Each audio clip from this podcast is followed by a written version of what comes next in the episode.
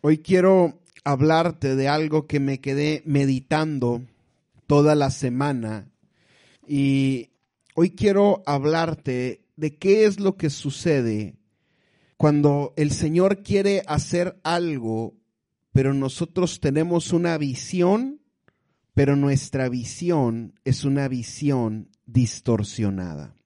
Tenemos una visión, tenemos una expectativa, tenemos sueños, tenemos anhelos de parte de Dios, pero los sueños, los anhelos y la visión que tenemos es una visión distorsionada. Para ello quiero empezar contándote una historia. Y esta es una de mis historias favoritas.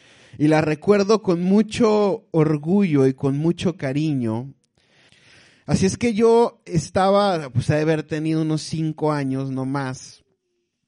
Y me acuerdo que íbamos a la iglesia y a mí me gustaba mucho ir a la iglesia porque aparte, pues ahí pasaba de lunes a viernes y todavía íbamos el domingo.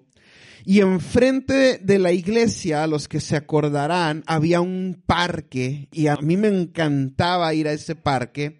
Y en la escuela dominical nos sacaban al parque y jugar en el parque era lo máximo, pero había algo mejor que la escuela dominical y había algo mejor que estar ahí y era que en ese parque se ponían muchos vendedores. ¿Cuántos se acuerdan de los vendedores? y vendían churritos y vendían dulces y sodas y raspados y pues para mí era lo máximo. Yo no sabía, pero el Señor desde ahí me estaba enseñando que el domingo es un día especial y yo anhelaba que llegara el domingo y había un, puesto en particular que vendían unos dulces que se llamaban diablitos unos dulces rojos como de una, de una masa condimentada. Entonces, pues a mí nunca me ha llamado mucho la atención las cosas dulces, pero esos diablitos que eran como entre dulces y enchilosos me encantaban. Así es que yo anhelaba que fuera el domingo para ir y comprar esos diablitos, esas bolitas de masa y yo salía de la reunión y comprábamos las bolitas de masa y yo decía, ah, esto, esto es algo buenísimo. Espero toda la semana para llegar el domingo y comprarme mi diablito, comprarme mi dulce favorito. Así es que yo sabía que con unas cuantas monedas, una moneda pues me alcanzaba para, vamos a poner dos diablitos. Entonces yo decía, a pesar de que era muy pequeño, yo decía, bueno, ¿qué pasaría si yo llevara más dinero, ¿no? Entonces yo estaba visualizando y yo decía, a mí me urge que mi papá nos acompañe a la iglesia. Yo tenía un anhelo ferviente de que mi papá visitara la iglesia, no tanto por lo que sucediera ahí, sino por lo que iba a pasar después. Y yo me acuerdo que yo tenía la visión y yo me imaginaba que yo le iba a dar a probar y que él iba a sacar de su bolsa un billete y me lo iba a dar y me, iba a decir, tráete todo lo que te alcance, porque esta delicia necesitamos probarla y compartirla y tener una provisión para nuestra casa. Entonces yo decía, un día mi papá habrá de ir a la iglesia, un día él va a ir a la iglesia y se va a meter las manos a la bolsa y va a sacar un billete y me lo va a dar y yo voy a comprar todo lo que me alcance. Yo tenía la visión, yo tenía el sueño. Así es que un domingo mi papá dijo, voy a ir a la iglesia. Y yo dije, Señor, esto es avivamiento. Esta es la oración. Esto es para lo que me he estado preparando los únicos cuatro o cinco años de mi vida. Para esta hora yo he llegado, dije. Para este momento es que yo he llegado. Así es que sucedió, fue, nos acompañó, salimos a nuestras clases de escuela dominical y a mí me importaba nada si David había salido ileso, si había derrotado o no al filisteo, no me importaba nada porque yo sabía, tenía la visión de que algo iba a suceder. Así es que salimos y nos fuimos al carro y me acuerdo que conseguí mi, mi pedacito de masa y llegué con mi papá y le dije, papá, no sé de qué te hayan hablado aquí adentro, pero este es el secreto. no sé, no me importa que haya traído el pastor para este día, pero para esto tú y yo hemos llegado a este momento. Entonces saco y le comparto. Y me acuerdo que mi papá lo ve y, así como, pero come, come, y, dice que y lo avienta y lo tira a la basura y me pone una regañada y yo dije, pero ¿cómo es posible si yo había tenido una visión? Yo ya me lo había imaginado. Cuando hablo de visión, obviamente hablo de imaginación, ¿eh? no, no visión de, de Dios. Yo ya me había, o sea, y todo lo que yo me había imaginado que iba a suceder fue totalmente lo contrario. Mi papá casi casi corre al señor de ahí del parque por estar vendiendo porquerías a niños inocentes. Olvídate, fue una regañada y lo poco que me había alcanzado a comprar lo echó literalmente a la basura porque él sabía algo que yo no sabía. Él entendía algo que yo todavía a esa corta edad no entendía. Y me gusta mucho recordarlo, me gusta mucho contarlo y a mí nunca se me olvidó. Y es por eso que hoy quiero hablarte de cuando tenemos una visión, pero nuestra visión está distorsionada. ¿Y a qué me refiero? ¿Cómo es que podemos tener visión pero nuestra visión no es de acuerdo a lo que Dios quiere para cada uno de nosotros. Nosotros nos hemos imaginado algo, a nosotros nos gustaría que algo sucediera y que las cosas sucedieran tal como nos las hemos imaginado. Entonces, cuando no suceden las cosas tal como nosotros nos gustaría que sucediera o como nos la hubiéramos imaginado, es que empezamos a pensar, número uno, que Dios no está haciendo nada, que Dios no hizo nada, y número dos, empezamos a amargarnos espiritualmente porque no vemos cumplido nuestro sueño nuestra visión de lo que nosotros pensamos que debería de ser. Una de las razones por las cuales los judíos no aceptaron a Jesús es que si bien es cierto, los judíos estaban a la espera de un Mesías, a la espera de un Salvador, a la espera de un libertador, el libertador que ellos esperaban no era lo que Jesús representaba.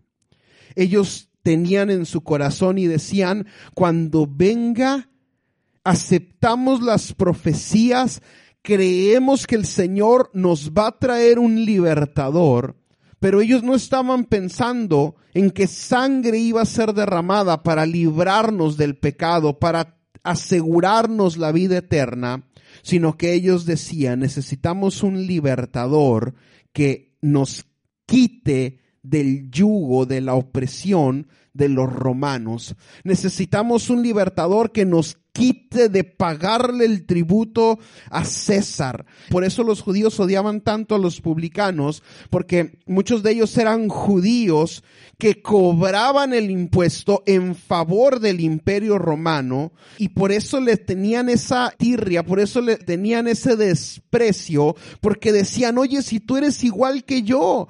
Pero los judíos tenían una visión distorsionada de quien iba a ser su Mesías y de la salvación que iba a traer.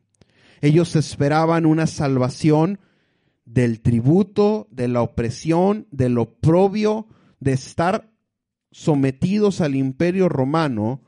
Así es que por estar ellos viendo y queriendo que las cosas sucedieran tal como ellos querían, se perdieron la mayor visitación de la historia, el Hijo de Dios que vino a esta tierra, que a los suyos vino y que los suyos no le recibieron. Ahora, quiero que por favor me acompañes abriendo tu Biblia al libro de Génesis, capítulo 15, verso 13.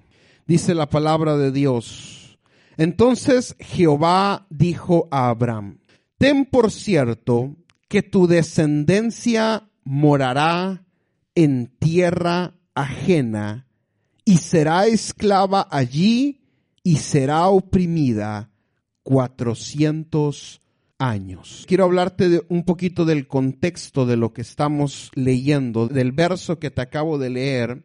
Aquí Dios le está hablando a Abraham. Abraham era un hombre que el Señor había llamado, que un día había recibido una orden de parte de Dios y le había dicho, Abraham, vete de tu tierra y de tu parentela a la tierra que yo te daré y haré de ti una nación grande, y en ti serán benditas todas las familias de la tierra, y engrandeceré tu nombre, y yo seré tu escudo y tu galardón. Y el Señor empieza a darle una serie de promesas extraordinarias a Abraham, pero Abraham veía que el paso del tiempo iba avanzando y que esa promesa se cumplía de cierta forma, en cierto punto el Señor lo estaba prosperando, el Señor lo estaba enriqueciendo, el Señor le, hizo ser uno de los hombres o el hombre más próspero de la época, pero Abraham no quería una prosperidad económica. Abraham,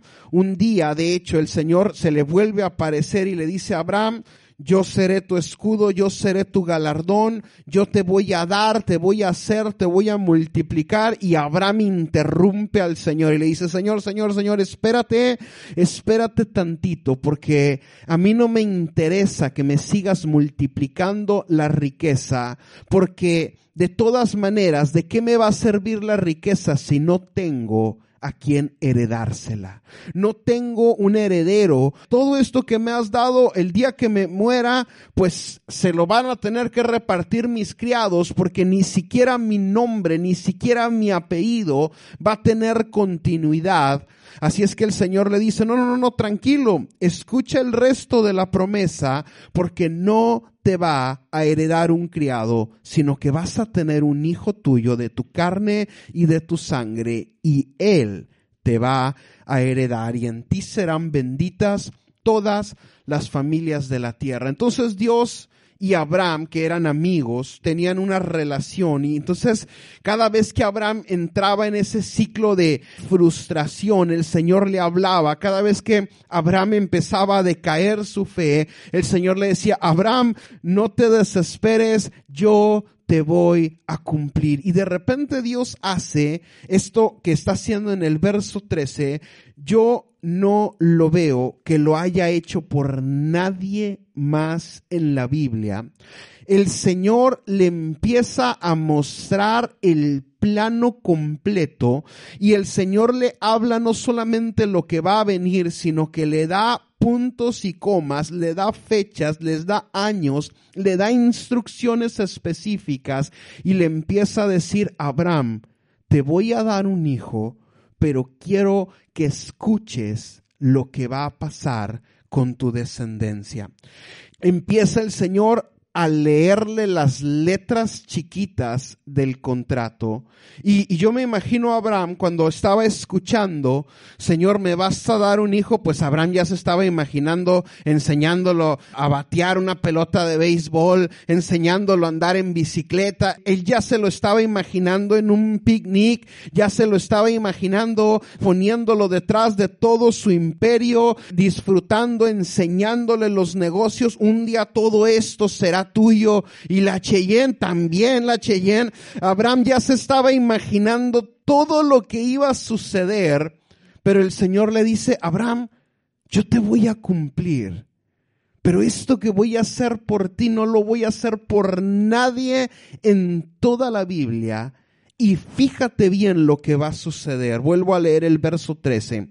Entonces Jehová dijo a Abraham, ten por cierto que tu descendencia morará en tierra ajena y será esclava allí y será oprimida cuatrocientos años. Mas también a la nación a la cual servirán juzgaré yo y después de esto saldrán con gran riqueza y tú vendrás a tus padres en paz y serás sepultado en buena vejez. Y el Señor continúa hablándole. ¿Por qué te leo esto? Porque cualquiera que dijera, te voy a cumplir el anhelo y el deseo de tu corazón, ¿cuántos se pondrían felices? Pero a veces el anhelo y el deseo de nuestro corazón van junto con otras situaciones, muchas veces ajenas a nuestra voluntad, muchas veces situaciones que si bien es cierto no nos gustaría que sucediera, pero tienen que suceder. Y el Señor le dice a Abraham, como somos amigos, te voy a decir todo lo que va a suceder. Todavía ni nacía Isaac y le empezó a decir, y van a quedar cautivos en Egipto. Y van a durar tantos cientos de años ahí, pero no te preocupes porque voy a levantar a Moisés. Y no te preocupes porque Moisés va a salir y el Señor le estaba contando toda la película el Señor le estaba diciendo todo lo que iba a suceder, pero no te preocupes por ti, porque tú vas a ser sepultado y vas a vivir en buena vejez y tus generaciones estarán seguras porque yo voy a honrar el pacto que estoy haciendo contigo. Ahora, yo me quedo pensando, yo no sé si Abraham, y lo digo con mucho respeto, yo no sé si Abraham alcanzó a entender la trascendencia de lo que el Señor le estaba diciendo. Yo no sé si él se quedó en la primera parte y se empezó a imaginar todas las cosas que iba a vivir con su hijo. Bueno, Señor, 400 años, pues ya, ya no, ya ni voy a estar aquí. Ya ni vamos a estar aquí. Ya si eso sucede o no sucede, pues ya serán bronca de ellos. Pero el Señor le dijo, Abraham, te voy a dar una visión para que no tengas una visión distorsionada. Te voy a aclarar el panorama, Abraham, para que no digas que no te cumplí. Porque si bien es cierto, te voy a cumplir y el Señor pacta con él, también le dice, van a venir cosas, Abraham, que no te van a gustar. Tus hijos, tus generaciones van a pasar por cosas que no te van a gustar, pero quiero que nunca pienses que yo no cumplí mi palabra, sino que quiero que entiendas que tan la voy a cumplir que te estoy anticipando lo que va a venir. Te estoy anticipando, Abraham, lo que va a venir. ¿Y por qué el Señor lo hizo con Abraham y por qué no lo hizo con todos los demás. No sé, yo me inclino a pensar que es porque tenían una relación tan estrecha que dijo, bueno, en cierta ocasión el Señor dijo, no puedo encubrirle a Abraham lo que voy a hacer. No puedo encubrirle a mi amigo lo que estoy a punto de hacer.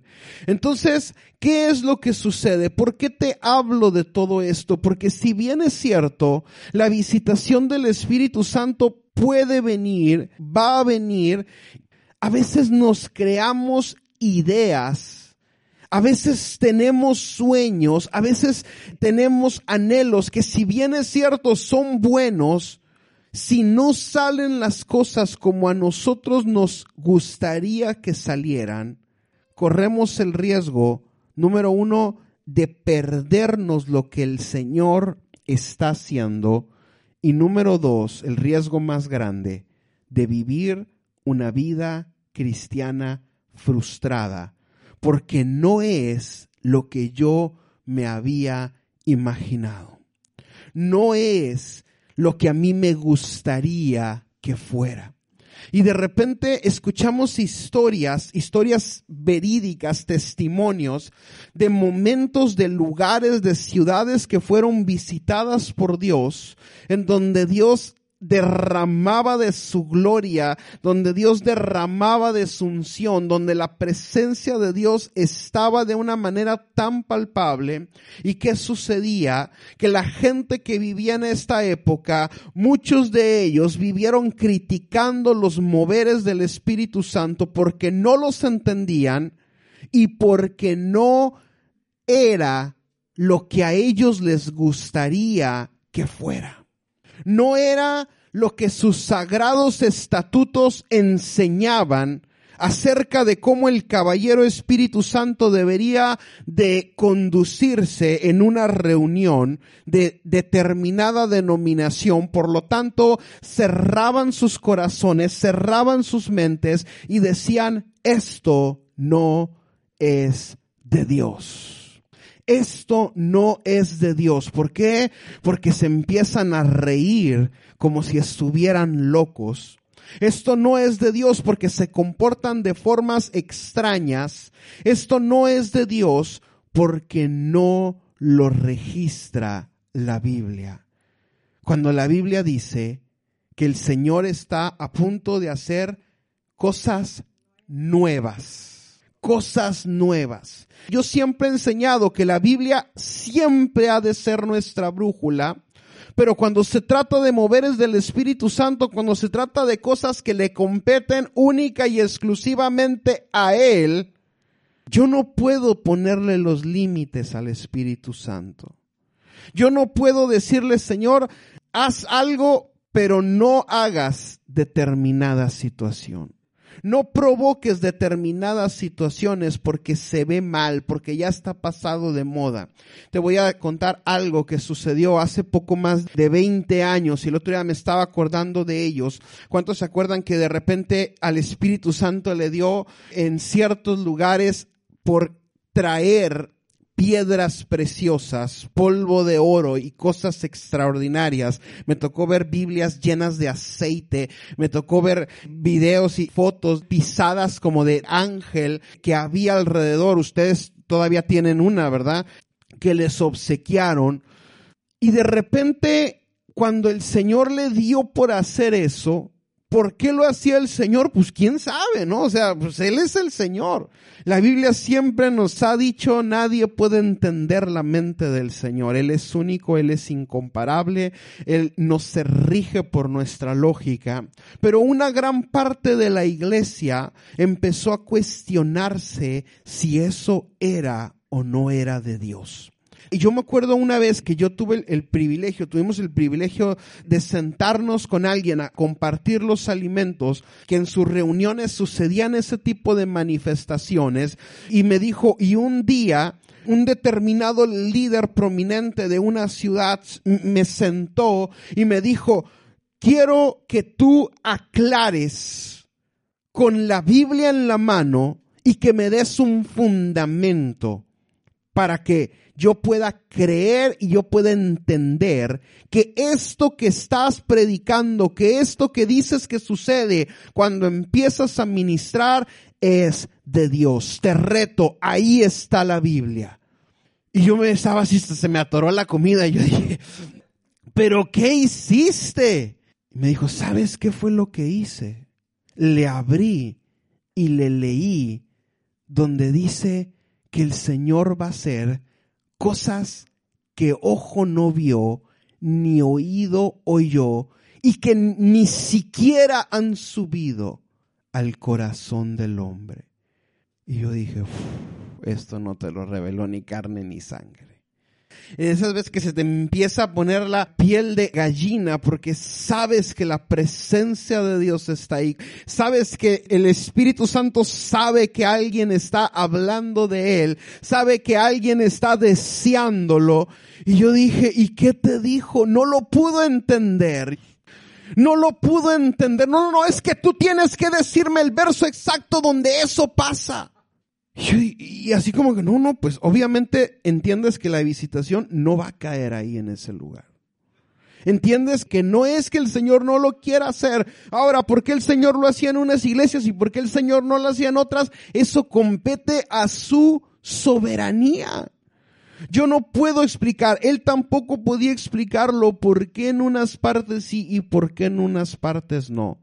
Tengo unos amigos de la red gente que amamos mucho, amamos a su familia, los conocemos, fueron de los primeros que se acercaron a platicar con nosotros y me da tanto gusto cuando los vemos y cuando coincidimos y, y, estos últimos eh, viajes ellos no han podido estar y yo siempre le mando saludos. Y no es el pastor más carismático, no es la iglesia más grande, no es la iglesia más influyente, ni siquiera, y lo digo con todo respeto, ni siquiera todavía tiene paredes la iglesia, porque las paredes son lonas. Y en su iglesia, por alguna razón, hace relativamente pues, unos tres años, empezaron a caer piedras preciosas y tipo diamantes y piedras rojas y piedras moradas. Y yo un día le hablé por teléfono y le dije, o sea, dime en serio cómo funciona esto, ¿no? Yo dije, o sea, somos amigos, sí. Dime cómo funciona esto, no tengo la menor idea, pero, pero, y yo le estaba preguntando y yo tenía un hambre de saber, y él es muy tranquilo, muy calmado, muy así, muy, muy ecuánime. Pero, pero dime cuándo suceden, dime cuándo pasan, es en la alabanza, es en la administración, es cuando estás orando. Y yo estaba eh, así en un éxtasis creyéndole, no, pues es que no, no, no, no te podría yo decir cuándo. Entonces, ¿cómo te das cuenta? Yo diciéndoles, me daban ganas de tomar un avión y darle unas cachetadas. No, ah, pues es que nos damos cuenta el lunes o el martes que andamos limpiando la iglesia. ah, o sea que no sucede. No, no, no. No es que un ángel baje y lo deje. Pues yo no sé si lo dejo, no sé si a qué horas lo pone. Pero yo lo único que sé es que cuando estamos haciendo la limpieza y estamos barriendo, ay, de repente mi esposa ve que algo está brillando en el piso. Y dice, a ver, ven, vamos a ver qué es esto. Ah, caray, mira, es un diamante. Y luego de repente vea que eso es un pedazo de vidrio. o sea que así sucede. ¿Y, por qué? Pues no sé. No sé por qué pasa. Yo nunca le pedí al Señor que sucediera. Pero solamente sé que sucede. Y de repente les agarró una racha que cada semana, ¿te acuerdas? Y lo ponían ahí, lo compartían. Y cada semana, yo me acuerdo que, ¿te acuerdas, Adriana? Estaba aquí Adriana y yo le dije, Adriana, por favor, cuando empieces a limpiar, no vayas a estar barriendo diamantes. En serio, yo le dije, estábamos aquí en la semana, yo le dije a Adriana, Adriana, ¿qué quieres que me acaba de decir mi amigo? Fíjate que esto, esto, y me acuerdo que hasta le empecé a enseñar las fotografías. Y tienen una colección grandísima. Yo no puedo decir que el Señor los ame más que a otros, solamente que al Señor le dio la gana hacerlo. Y yo no puedo decir que si no lo hace aquí o que si no lo hacen en otras iglesias más importantes y más renombradas, de pastores con más currículum y más trascendencia y más respetados que este mi, mi, mi muy amado amigo, no puedo decir que uno es mejor que otro. Y el pastor donde no sucede no puede decir, no, pues en mi iglesia no pasa nada porque nomás allá pasa. Y entonces necesitamos entender que la visitación del Señor no siempre es como a nosotros nos gustaría que fuera. Y podemos tener una visión bien intencionada, espiritualmente hablando, pero yo no le puedo hacer ni, ni, coercionar al Espíritu Santo para que haga o deje de hacer determinadas cosas yo me imagino y yo me puse a pensar que hubiéramos pensado nosotros si hubiésemos sido discípulos de Jesús.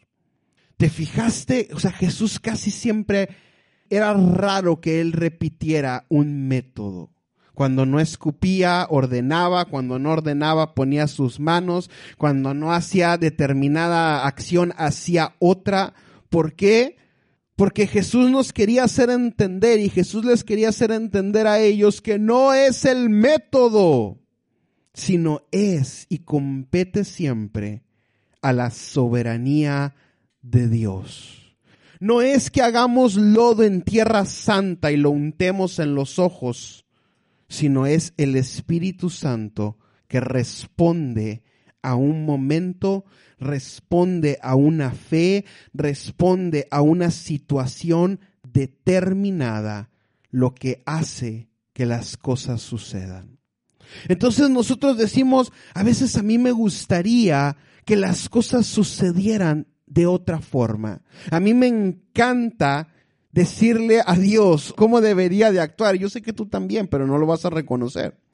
Pero como que a todos nos gusta y pensamos que Dios debería de actuar de determinada forma. Señor, es que tú no sabes. Señor, es que si tú sanaras a este, no, la familia se convertiría, después se irían, eh, o sea, es que Señor, como que tú no sabes manejar tu negocio, yo te voy a enseñar. Y a veces que estamos orando, a mí me gusta cuando oramos llegarle a Dios y defenderle a Dios de todas las perspectivas y de todos los ángulos posibles. Mira Señor, que te conviene, te conviene que esto pase, porque ¿qué no ves que si esto pasa, se conecta con esto de acá, entonces estos van a saber y entonces lo otro va a suceder. Y yo digo, bueno, Señor, pues ya, ya, ya pedí, pero yo sé y entiendo que se seguirá haciendo tu voluntad en la tierra como es hecha en los cielos. Entonces, ¿qué es lo que pasa cuando nosotros tenemos una visión, pero tenemos una visión distorsionada? Yo tenía una visión y tenía un sueño y me imaginé y hasta veía literal el billete que salía y decía, hombre, con esto nos vamos a surtir, ya no vamos a tener ni que ir a la iglesia. vamos a regresar a la iglesia cuando se acabe la reserva. Le voy a ahorrar hasta la gasolina a mis papás. Tenía una visión, pero la visión que tenía era una visión distorsionada. Retomo con Jesús, Evangelio de Lucas capítulo 4, Evangelio de Lucas capítulo 4, verso 25 al 27.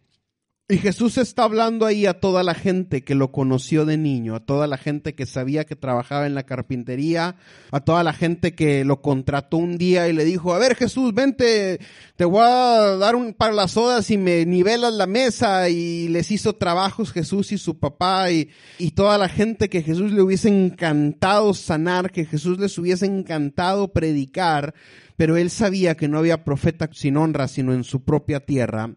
Y dice el verso 25, dice así, y en verdad os digo que muchas viudas había en Israel en los días de Elías, cuando el cielo fue cerrado por tres años y seis meses, y hubo una gran hambre en toda la tierra pero a ninguna de ellas fue enviado Elías, sino a una mujer viuda en Sarepta de Sidón. Verso 27, y muchos leprosos había en Israel en tiempo del profeta Eliseo, pero ninguno de ellos fue limpiado, sino Namán el sirio. Al oír estas cosas, todos en las sinagogas se llenaron de ira. Dice la historia que Jesús les está diciendo, Ustedes no entienden quién los está visitando. Ustedes no entienden que este es un día de visitación.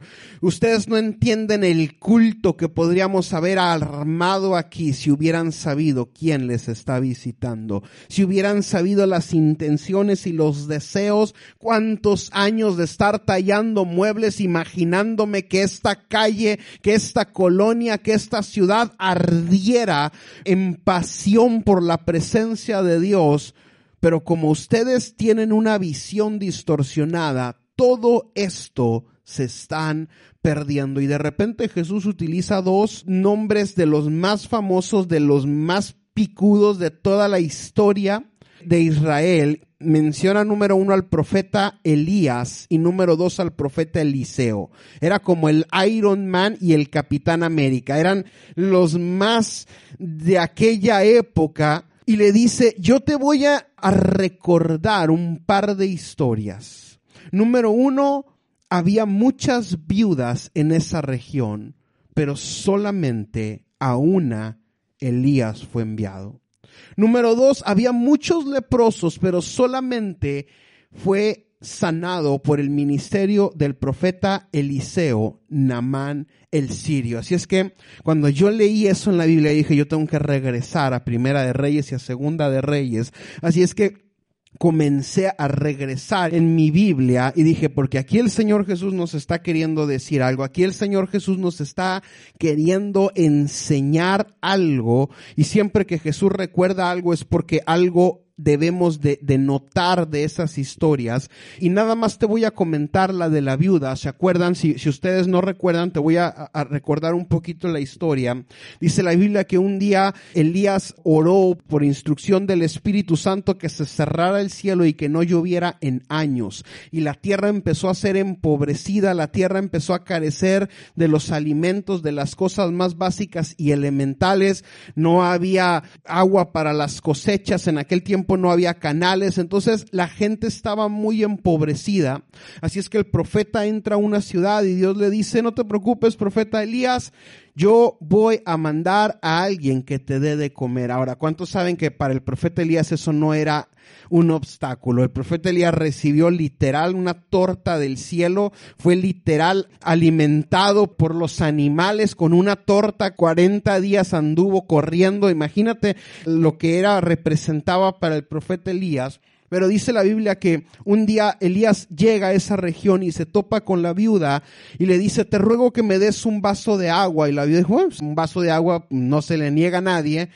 Entonces se lo da y Elías empieza a refrescar y le dice, oye, ¿por qué no me haces de comer? ¿Por qué no me haces un pan, una torta, unas tortillas ahí y tírales lo que sea, un, unos frijoles o algo?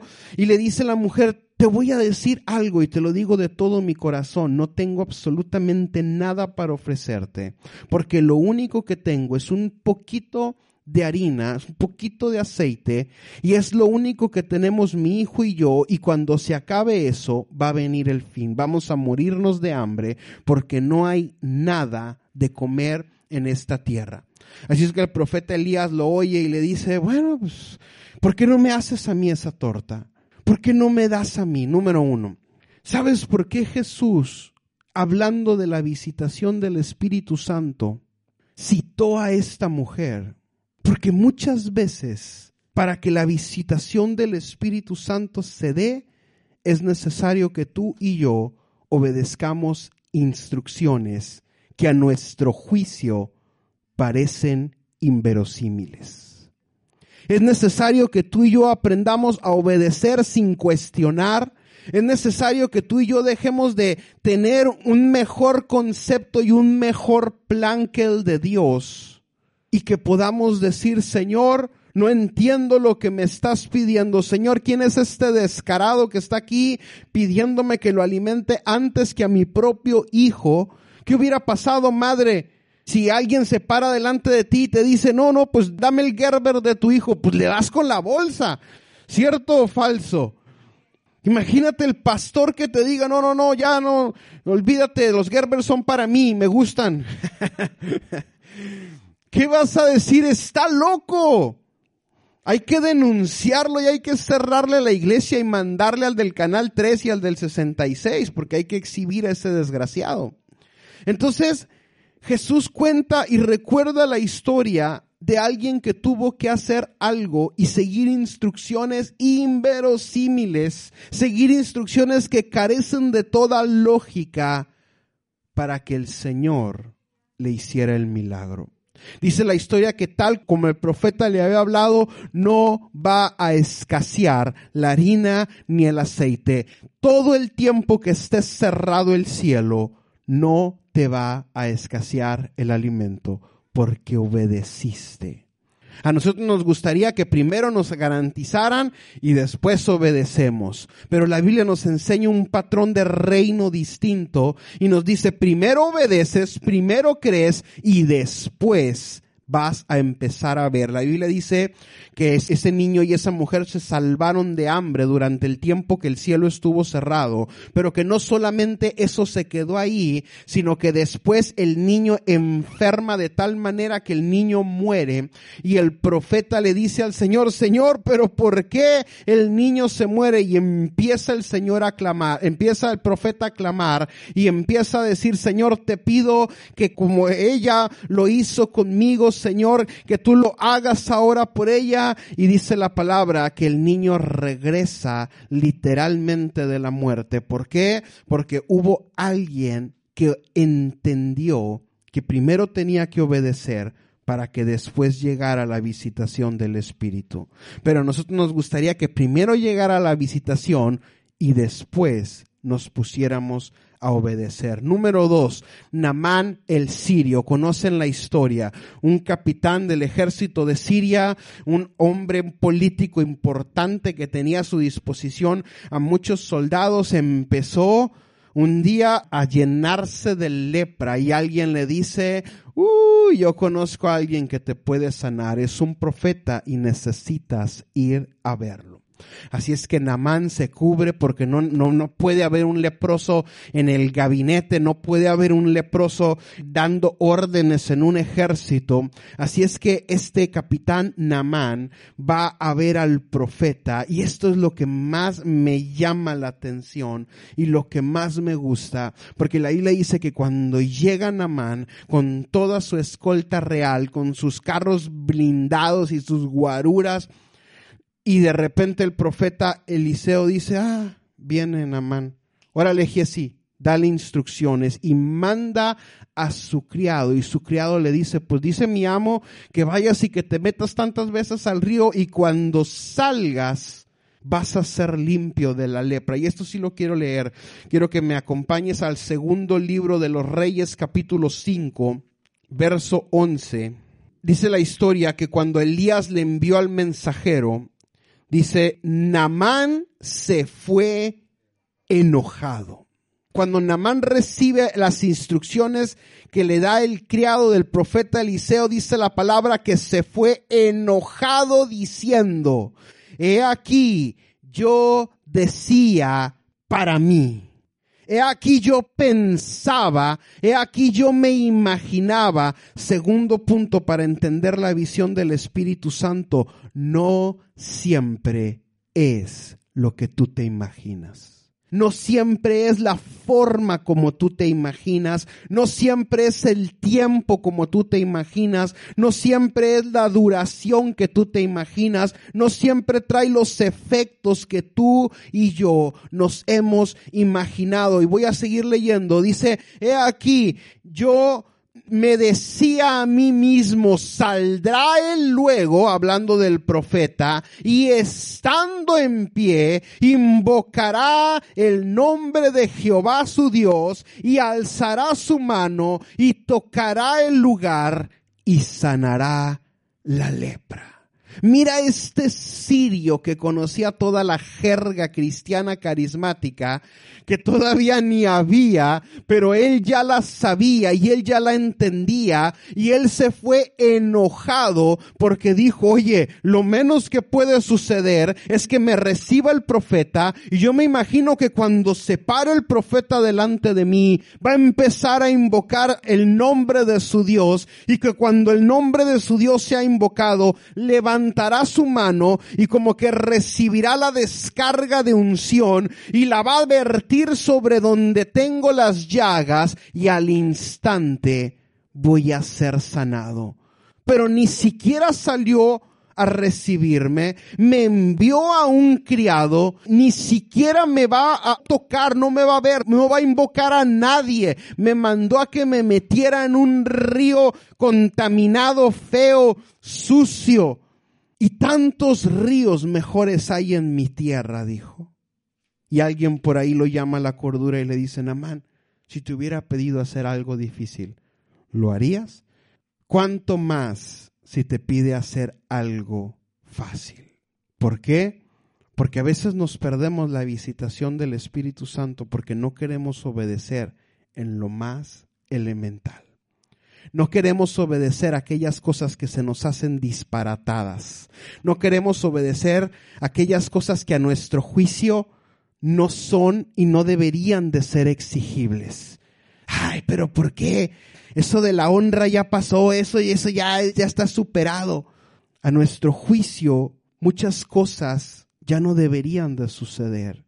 A nuestro juicio muchas cosas deberían de suceder de otra manera porque ya nos imaginamos y hemos leído muchos libros para saber que la visitación del Espíritu Santo sucede de tal, de tal, de tal manera, pero cuando tenemos esas visiones distorsionadas, corremos el gravísimo riesgo de perdernos lo que el Señor está derramando hoy de perdernos lo que el Señor tiene para este 2022, lo que el Señor tiene para los que lo están honrando en todas las partes del mundo que dicen Omicron. A mí no me importa el Omicron porque yo tengo al alfa y a la omega, al principio y al fin. Y a mí me enseñaron y yo atesoro que el domingo es el día del Señor y con pandemia o sin pandemia yo voy a ir a derramar mi corazón delante de Dios. Si la bocina suena o no suena,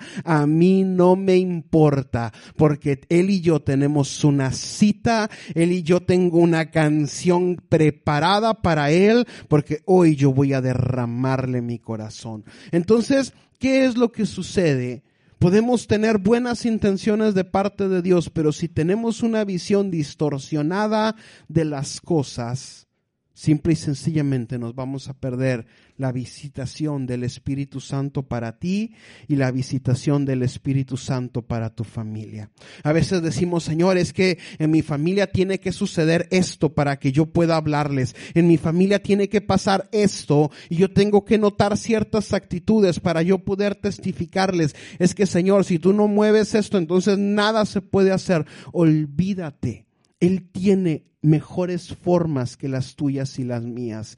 A veces me cuesta trabajo recordar que el Señor es más inteligente que nosotros. A veces nos creemos más listos que el Señor. A veces nos creemos que sabemos más Biblia que Él. Oh Señor, es que te voy a recordar lo que sucedió con Elías. Ya eres un anciano de días. Seguramente ya no te acuerdas, pero déjame refrescarte la memoria. Y el Señor se ríe y dice, yo voy a traer cosas nuevas que pronto van a salir a la luz. Yo voy a, las cosas que yo voy a hacer en esta época de pandemia y de pospandemia van a ser cosas tan grandes que ni siquiera han sido registradas en libros, pero solamente los que tengan una mente abierta, solamente los que tengan un espíritu receptivo, las van a tener, las van a captar, se van a llevar las revelaciones y las visitaciones a sus casas, porque es la gente que entiende el momento y el tiempo que estamos viviendo. Voy a terminar con esto.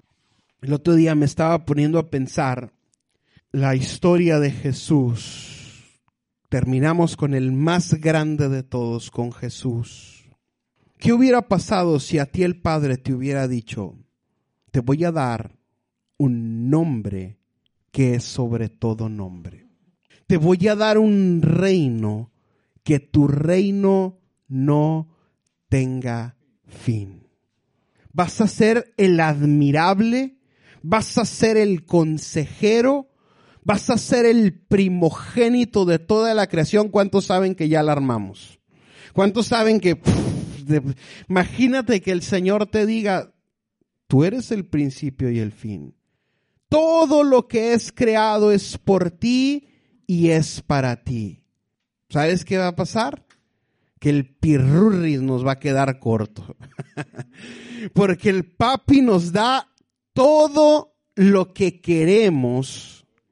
Pero ¿qué pasa si nosotros oímos que tenemos un nombre por encima de todo nombre, ante el cual toda rodilla se doblará y toda lengua confesará que Jesús es el Señor, pero para que eso suceda, tú necesitas ir a la cruz. ¿Qué pensarías? Nombre sobre todo nombre, primogénito de toda la creación. Todo lo que existe es por ti y para ti. Toda la creación es para tu voluntad, para que te goces en ella. Ahora, deja todo lo que tienes. Nace, sé uno de ellos. Sé tentado en todo en toda la semejanza de ellos, vive sin pecado y como premio por haber vivido sin pecado, al que no conoció pecado, por nosotros se hizo pecado. Ve y derrama todas las gotas de tu sangre, porque es necesario que los salves. ¿Lo entenderías? ¿Te suena lógico eso? Claro que no. Pero el reino de Dios no es un reino de este mundo. Los planes de Dios no son sujetos a lo que va a suceder antes, durante o después de la pandemia. Los planes de Dios son los planes de Dios. Hemos sido llamados conforme a su propósito. La suma de todos nuestros propósitos individuales dan lugar a su propósito. Y si Jesús hubiese tenido una visión distorsionada, hubiera dicho, no, ¿por qué? Si a mí me habían prometido el reino, si a mí me habían prometido todo, ¿dónde está el nombre que me prometiste? Pero ¿cuál fue la actitud de Jesús? Primero obedezco y después viene la recompensa. La Biblia dice que Jesús, por lo que padeció, aprendió la obediencia. Yo de repente escucho a gente hablando acerca de Jesús, predicadores, y casi casi dicen, no, pues qué chiste era Jesús. No entienden la encarnación de Jesús. No entienden que Jesús era 100% hombre. No entienden que Cristo en los días de su carne, con gran clamor y súplica, dice el escritor de Hebreos, que gritó, que clamó aquel que podía librarlo de la muerte y aunque fue escuchado porque era hijo, por lo que padeció, aprendió la obediencia como si Jesús estuviera programado para obedecer, ¿no? como si Jesús tuviera un interruptor atrás y, y María así como que ya, estás en obediencia de aquí hasta que mueras. Por lo que padeció, aprendió la obediencia. Sabes que la visitación del Espíritu Santo va de la mano con nuestra obediencia. Una vez le preguntaron a la gran Catherine Kuhlman, y le dijeron, danos el secreto. ¿Cuál es el secreto? Para que todo esto suceda, para que vengan autobuses, para que venga gente, para que cuando tú estás ahí el Espíritu Santo empiece a sanar a los que ni siquiera han sido llamados a la plataforma. ¿Qué es lo que tú hiciste para que esto suceda? Y Catherine Kuhlman se sonrió, se rió y dijo, esa es la pregunta más fácil que me han hecho en toda mi vida. El precio que tuve que pagar es todo. Rendirlo absolutamente todo. Decía, sé muy bien el lugar, la hora, la fecha exacta donde Catherine Kuhlman murió a sí misma para dejar de vivir ella y que Cristo viviera a través de ella. Y de repente le echo la culpa al pastor de que no hay visitación del Espíritu Santo. Hay que echarle la culpa a los músicos, al apóstol, al profeta. Pero ¿qué te toca hacer a ti? ¿Qué me toca hacer a mí? Para provocar la visitación del Espíritu Santo. Qué bueno que tengas visión, pero qué tan abierto estás para que no se haga lo que tú quieres, sino que se haga lo que Él quiere. Te voy a decir algo y el Señor es mi testigo. Cuando hablé con mi amigo, no hay un día que yo no venga a este lugar sin que entre viendo el piso. y Dios sabe que no miento. Y de repente lo veo y le hago así digo, bueno, Señor, a lo mejor no, pero a lo mejor no, sí, sí. a lo mejor no lo haces por mí, pero lo haces por ella. Y de repente veo ahí abajo, no, seguramente no, no anda tan fina hoy. y de repente digo, pero a lo mejor con fulano, y voy al lugar de fulano. Dije, Señor, ni un justo en esta tierra, ni un justo en esta casa, Señor. A lo mejor no va a ser por ahí. Pero vivo frustrado por eso. No. ¿Es algo que mi corazón anhela? Claro que sí. Si pasa, voy a amar más al Señor. No. Si no pasa, lo voy a dejar de amar tampoco. Lo voy a amar por quien es Él. Lo voy a amar porque entiendo quién es Él y lo que hizo por mí. Que me gustaría verlo, Señor, con todo mi corazón Pero que no se haga lo que yo quiera, Señor, sino que se haga lo que tú quieras. Ayúdanos a tener una visión, Señor, correcta acerca de tu visitación. Ayúdanos a entender que la visitación de tu Espíritu Santo va de la mano con nuestra obediencia.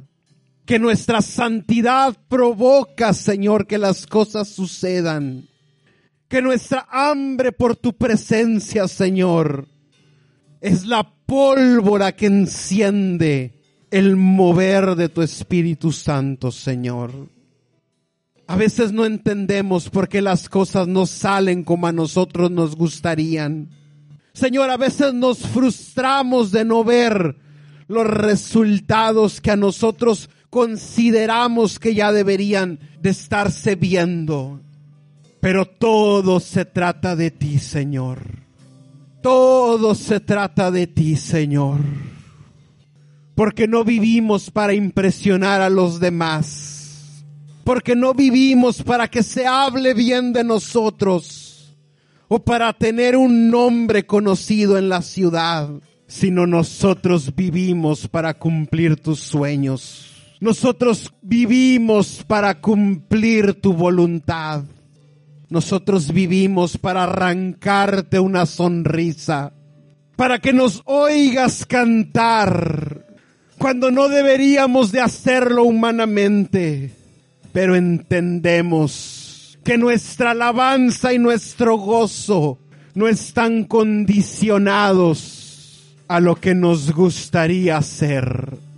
Gracias te doy, Señor. Padre, en esta iglesia abrazamos la visitación de tu Espíritu Santo. Estamos abiertos a obedecer, Señor, aún en las situaciones que parezcan que no tienen una lógica y un sentido común. Estamos dispuestos a creer, aun cuando las cosas no salgan como a nosotros nos hemos imaginado, porque confiamos que tú tienes un tiempo y una oportunidad para todos, Señor.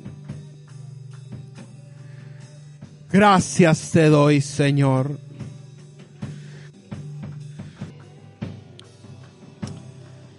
Gracias por tu presencia, amado Espíritu Santo. Gracias por exaltar y glorificar a Jesús, como solamente tú sabes hacerlo, Espíritu Santo. Porque si vivimos, para ti vivimos, y si morimos, para ti morimos, porque te pertenecemos, Señor.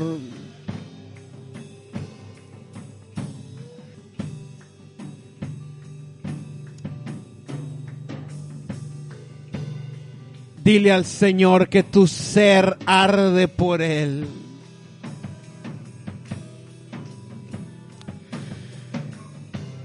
Dile, mi ser arde por ti, Señor.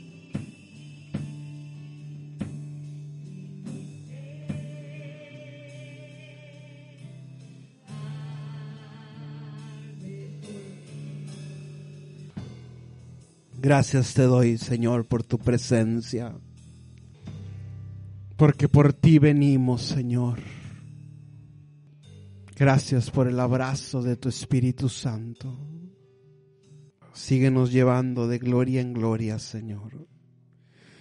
Gracias te doy por cada uno de los que están hoy aquí, de los que hoy no pudieron venir, Señor. Que tu presencia sea derramado igual en sus casas que un hambre por tu presencia, Señor, siga incrementándose. Que donde quiera que haya alguien que busque, encuentre, Señor. Donde quiera que haya alguien tocando al cielo, que las puertas del cielo les sean abiertas en este día. Y Señor, declaro que es tiempo de tu visitación. Dale un aplauso al Señor. Gracias, Señor.